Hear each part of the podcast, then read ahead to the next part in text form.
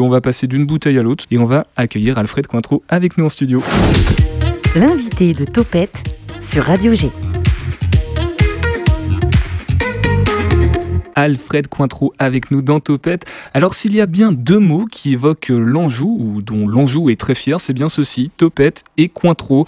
D'ailleurs Alfred, tu connais l'origine du mot Topette et le lien qu'il peut y avoir avec la bouteille de Cointreau par exemple?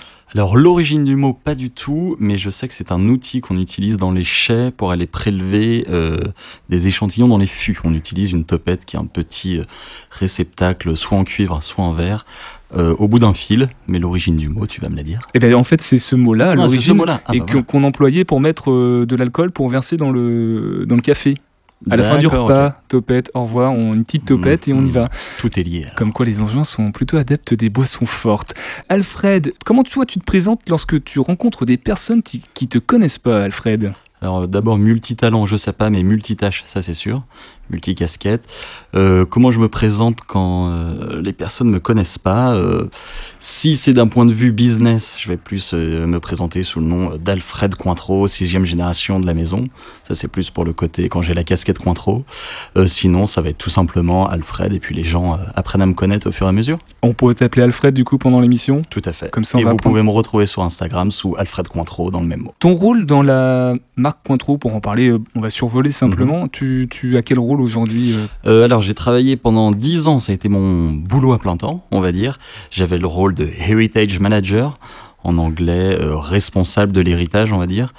Dans le milieu de- des vins et spiritueux, les personnes qui représentent les marques, on les appelle les brand ambassadeurs les ambassadeurs de marque. Euh, donc toutes les marques d'alcool peuvent avoir euh, un brand ambassadeur, c'est assez facile, mais toutes les marques ne peuvent pas prétendre à avoir un heritage manager. Donc le rôle, il est assez simple, euh, c'est de parcourir le monde pour travailler avec euh, d'abord nos distributeurs, les personnes qui vendent, qui commercialisent Cointreau au quotidien, et ensuite on a deux canaux de distribution, ce qu'on appelle le off-trade, donc en France ça va être tout ce qui est supermarché, dans d'autres pays il y a des liquor stores, donc c'est des petits supermarchés euh, qui sont spécialisés dans les, euh, dans les vins et spiritueux, et l'autre canal, c'est le on-trade, dont on appelle ça en France le CHR, café, hôtel, restaurant. Et j'étais spécialisé dans le on-trade, et notamment travailler avec les barman, donc beaucoup de folles aventures euh, de nuit, on va dire. Euh, et aujourd'hui, j'ai plus le rôle de porte-parole, on va dire, pour la marque Cointreau. Et là, du coup, on parle seulement de ton expérience professionnelle à Cointreau, mais tu Exactement. moi. n'as pas fait directement un, un passage à Cointreau. Tu as eu une Non. vie J'ai professionnelle une, avant. euh, j'ai une vie en parallèle de Cointreau aussi. Euh, j'ai eu une formation surtout commerciale au début. Des photocopieuses, c'est ça? J'ai cru voir des photocopieuses. Ah, le, le meilleur, le meilleur moyen pour apprendre à vendre quelque chose, c'est à travers les photocopieurs. Méthode très américaine. Ensuite, j'ai aussi bossé un peu pour Procter Gamble, très américain aussi. Donc, c'est plein de produits que vous retrouvez euh, quotidiennement dans les supermarchés, vous avez sûrement chez vous. Donc voilà, fibre très commerciale. Ensuite, je me suis orienté vers le média, euh, dans la régie publicitaire du Nouvel Économiste, en pleine crise de 2008, euh, dématérialisation, début de la dématérialisation, donc euh, un gros challenge d'être dans une régie pub à cette période. Et puis après, il y a des propositions qu'on ne peut pas refuser, donc euh, c'est là où j'ai intégré la maison Cointreau jusqu'à il y a deux ans. On va faire le, le parcours euh, d'aujourd'hui jusqu'à au début, Ouais. peut-être pas tout au début. Alors le vrai début, c'est à Angers, hein. né et grandi à Angers. Voilà, en Ça, j'y tiens. 86. Je sais pas si on peut donner la date. euh, on va donner un autre chiffre. 10, c'est la note que tu as eu au bac apparemment. 10 0-0, ouais. Le minimum syndical pour pas aller au rattrapage, mais comme, quand même pour pouvoir célébrer euh, le bac. Voilà, et tu, tu, tu te portais vers quelle ambition? Qu'est-ce qui t'animait quand tu étais jeune euh, avant de, de vivre tout ce que tu as vécu jusqu'à maintenant et puis les choses qui t'animent encore aujourd'hui dont on Alors, après ce qui m'animait, c'est encore ce qui m'anime aujourd'hui, c'est plus l'expérience terrain, l'expérience humaine, parce que rester derrière un bureau à gratter du papier ou attendre quelqu'un parler euh, plusieurs heures d'affilée, c'est pas vraiment ma, ma tasse de thé. Euh, j'ai quand même eu mon bac à 10 0 j'ai fait une école avec euh, deux diplômes, plus pour faire plaisir à papa et maman, hein, on va dire, et ensuite l'expérience terrain, donc que j'ai pu avoir à travers mes différentes euh, activités, c'est vraiment ça ce qui est de plus enrichissant. Et c'est encore aujourd'hui ce qui me, ce qui nourrit, ce qui me nourrit, ce qui m'anime. Ouais. Julien, euh, tu rencontres Alfred Cointreau pour la première fois, je crois. Oui, Est-ce que toi, tu as des questions qui te viennent à l'esprit, là, soudainement, euh, à découvrir C'est- Alfred, Alfred. C'est une question à laquelle Alfred a un peu répondu dans son parcours, mais est-ce que justement le fait d'avoir ce nom et de savoir que tu fais partie de cette famille Cointreau est-ce que ça a été plutôt une bénédiction ou l'inverse? Est-ce que tu t'es dit, dans ma carrière professionnelle, forcément à un moment donné, ça va arriver de travailler pour la marque ou non Ou c'était pas forcément euh, destiné Alors non, pas du tout. On est plutôt éduqué dans l'autre sens à aller voir d'autres secteurs d'activité. Euh, et si un jour on s'intéresse à l'entreprise familiale, on peut donner des, possibilités. Mais c'est pas parce que on a le on a le nom Cointreau qu'on va forcément aller bosser pour la pour la marque. Et c'est pas parce qu'on a le nom du patron qu'on va s'asseoir directement sur le siège du boss. Euh, et ça, je parlais de l'expérience terrain au début, donc j'ai fait une école euh, de gestion euh, pendant 5 ans et euh, la première année où j'ai rejoint le groupe, Rémi Cointreau pour la marque Cointreau, j'ai passé un an à la distillerie avec la maître distillatrice, différentes personnes autour de la production et en un an à la distillerie, j'ai appris plus qu'en 5 ans d'école. Donc l'expérience terrain est toujours plus... on apprend toujours plus de choses sur le terrain. Topette avec Pierre On Benoît. va boire un petit coup de whisky avec modération. Voilà, on parle d'alcool, mais on parle d'alcool avec modération, puisque tout récemment, Alfred, tu as participé à lancer les whisky Fontagar, une aventure toute nouvelle pour toi. Tu peux nous présenter cette, euh, ces boissons, ces whisky Que sont-ils Qu'est-ce qu'ils ont de particulier finalement? Alors, euh, à l'origine, c'est une aventure euh, humaine avec des anciens collègues que j'ai rencontrés euh, pour la plupart aux États-Unis. Et euh, euh, deux, de ces, euh, deux de ses collègues actuels, du coup, ont une distillerie dans laquelle ils font historiquement du cognac. Leur famille fait du cognac donc dans la région de Cognac, exactement dans la ville de Neuillac. Je vous défie de mettre cette ville sur une carte. Il y a 12 habitants dans, cette, dans ce doux petit village.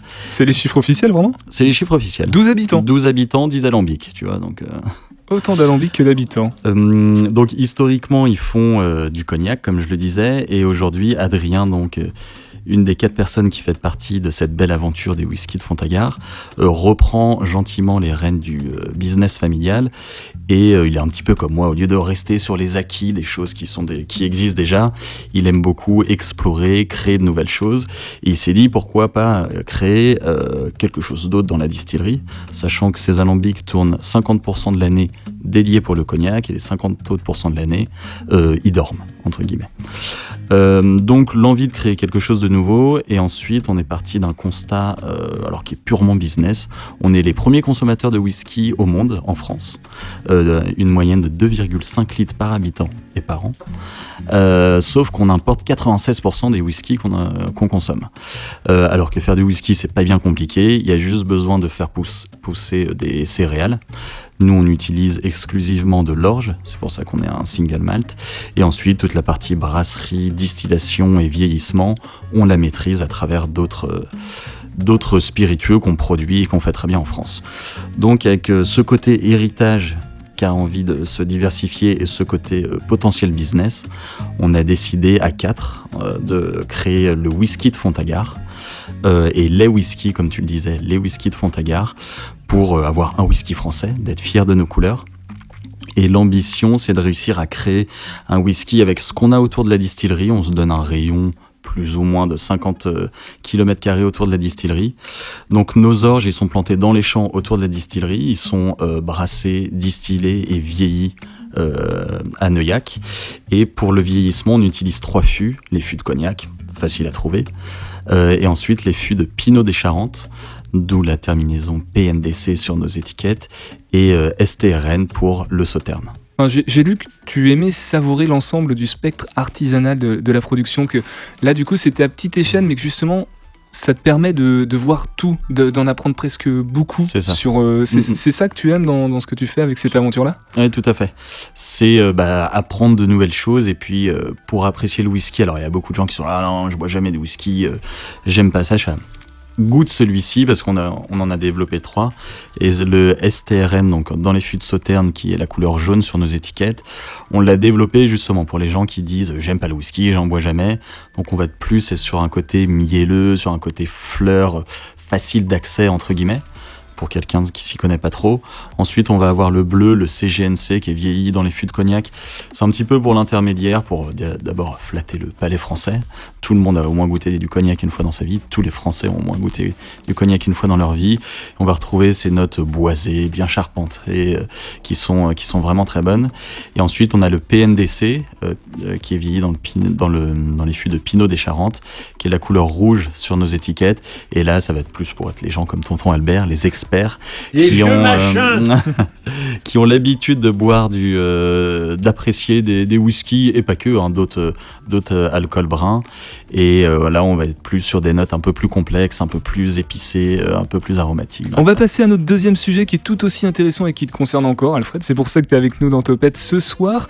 Euh, la Richardière, du coup, alors, euh, si je reprends les informations, c'est Louis Cointreau qui l'a fait construire en 1929. C'est ton grand-père, ou arrière-grand-père, je suis un peu perdu dans la... Arrière-grand-père.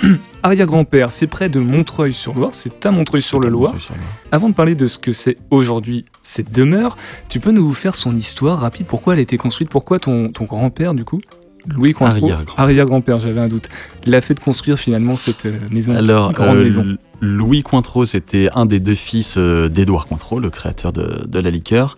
Et il a construit cette maison. Alors, il a commencé à la construire en 1928 et elle a été finie de construire en 1932. Donc, euh, quatre années de, chantier.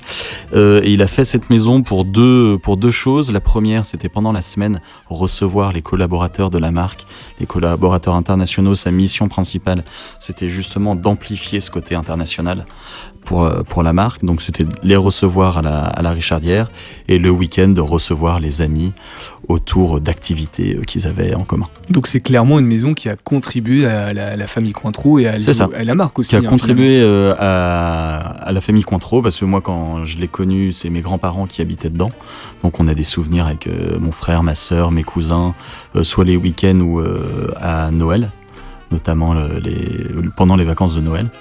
Donc plein de bons plein de bons souvenirs. Et comme comme je disais donc mes grands-parents habité dedans euh, jusqu'à leur mort euh, et ma grand-mère tenait absolument à mourir dans cette maison une dame euh, à très fort caractère qui voulait pas aller en maison de retraite et donc le jour où elle est décédée, euh, c'est mon papa qui a hérité de cette maison. Euh, et il n'avait pas forcément d'ambition de l'habiter ou de l'exploiter ou quoi que ce soit. Et avec mon frère et ma sœur, on avait plus cette ambition. Voilà, de, on a la chance d'avoir un héritage, le nom en fait partie. euh, et là, c'était vraiment un héritage physique, cette maison. Donc on voulait en faire quelque chose. On a donc monté une société, donc euh, nouvelle casquette. On a monté une société, on a racheté la maison euh, à papa. Euh, on a fait euh, quelques travaux parce que la maison a pratiquement un siècle, donc euh, pas forcément aux normes euh, d'aujourd'hui. Et donc on a commencé il y a deux ans à pouvoir recevoir du monde. Donc l'ambition, il est double, c'est soit comme on dit, du B2B, donc pour les entreprises venir faire des séminaires, ou soit du B2C pour les particuliers venir faire des événements familiaux, mariage, baptême ou autre. Est-ce que du coup, euh, le... c'est aussi un petit peu retrouver cette âme? Parce qu'il y a l'axe familial qui est très important, Mhm. hein, dans, dans- même dans les prestations, dans les services que vous allez proposer, que vous proposez à la Richardière, de retrouver un peu ce, ce côté familial. Est-ce que l'ambition, c'était aussi de lui redonner euh, l'âme, la destination initiale qu'elle avait, la Richardière? Exactement, nous on l'a toujours connu avec du monde, alors que ce soit la famille ou des amis euh, qui passaient pendant les périodes de fête notamment. Donc on voulait retrouver ce côté euh, avec euh, des, gens à l'intérieur pour célébrer des choses, pour, passer des, bons moments tout simplement. Et puis c'est quand même une grosse demeure. Donc euh, entretenir une grosse demeure comme ça, c'est euh, un coût forcément. Et l'objectif en montant la société, c'est vraiment que la, la maison s'autosuffise en fait, et pour qu'on puisse la garder, euh, la garder dans la famille tout simplement, Euh, la garder aussi à l'endroit où elle est, parce que le cadre est assez exceptionnel, ce qui a contribué à monter la société, à l'exploiter, à exploiter la Richardière aujourd'hui. Donc oui, Autour de la table, des réactions, pas tonton Albert ou Julien, ou même Est-ce Zoé qu'on, euh, Est-ce qu'on baptise euh, chez vous les gamins au coin Dans le micro, Albert, on t'entend mal. Alors, euh, il y a une tradition, mais qui n'est pas du tout euh, en ligne avec la loi Evin, mais ça restera entre nous. Euh, c'est euh, le jour du baptême, euh, euh, le grand-père de la famille donne le, donne le biberon et à l'intérieur, il, laisse, il met une petite goutte de, je te laisse deviner quoi. Et voilà, c'est la tradition que, qui est dans la famille. Donc, tradition que j'ai fait avec, euh, avec mes deux filles et euh, dans le bar euh, de la, de la Richardière. L'endroit où on met les glaçons, c'est un, c'est un bassistère. L'endroit où on met le. Voilà. Donc c'est un gros bassistère. Donc la blague dit qu'on est baptisé avec celui-ci.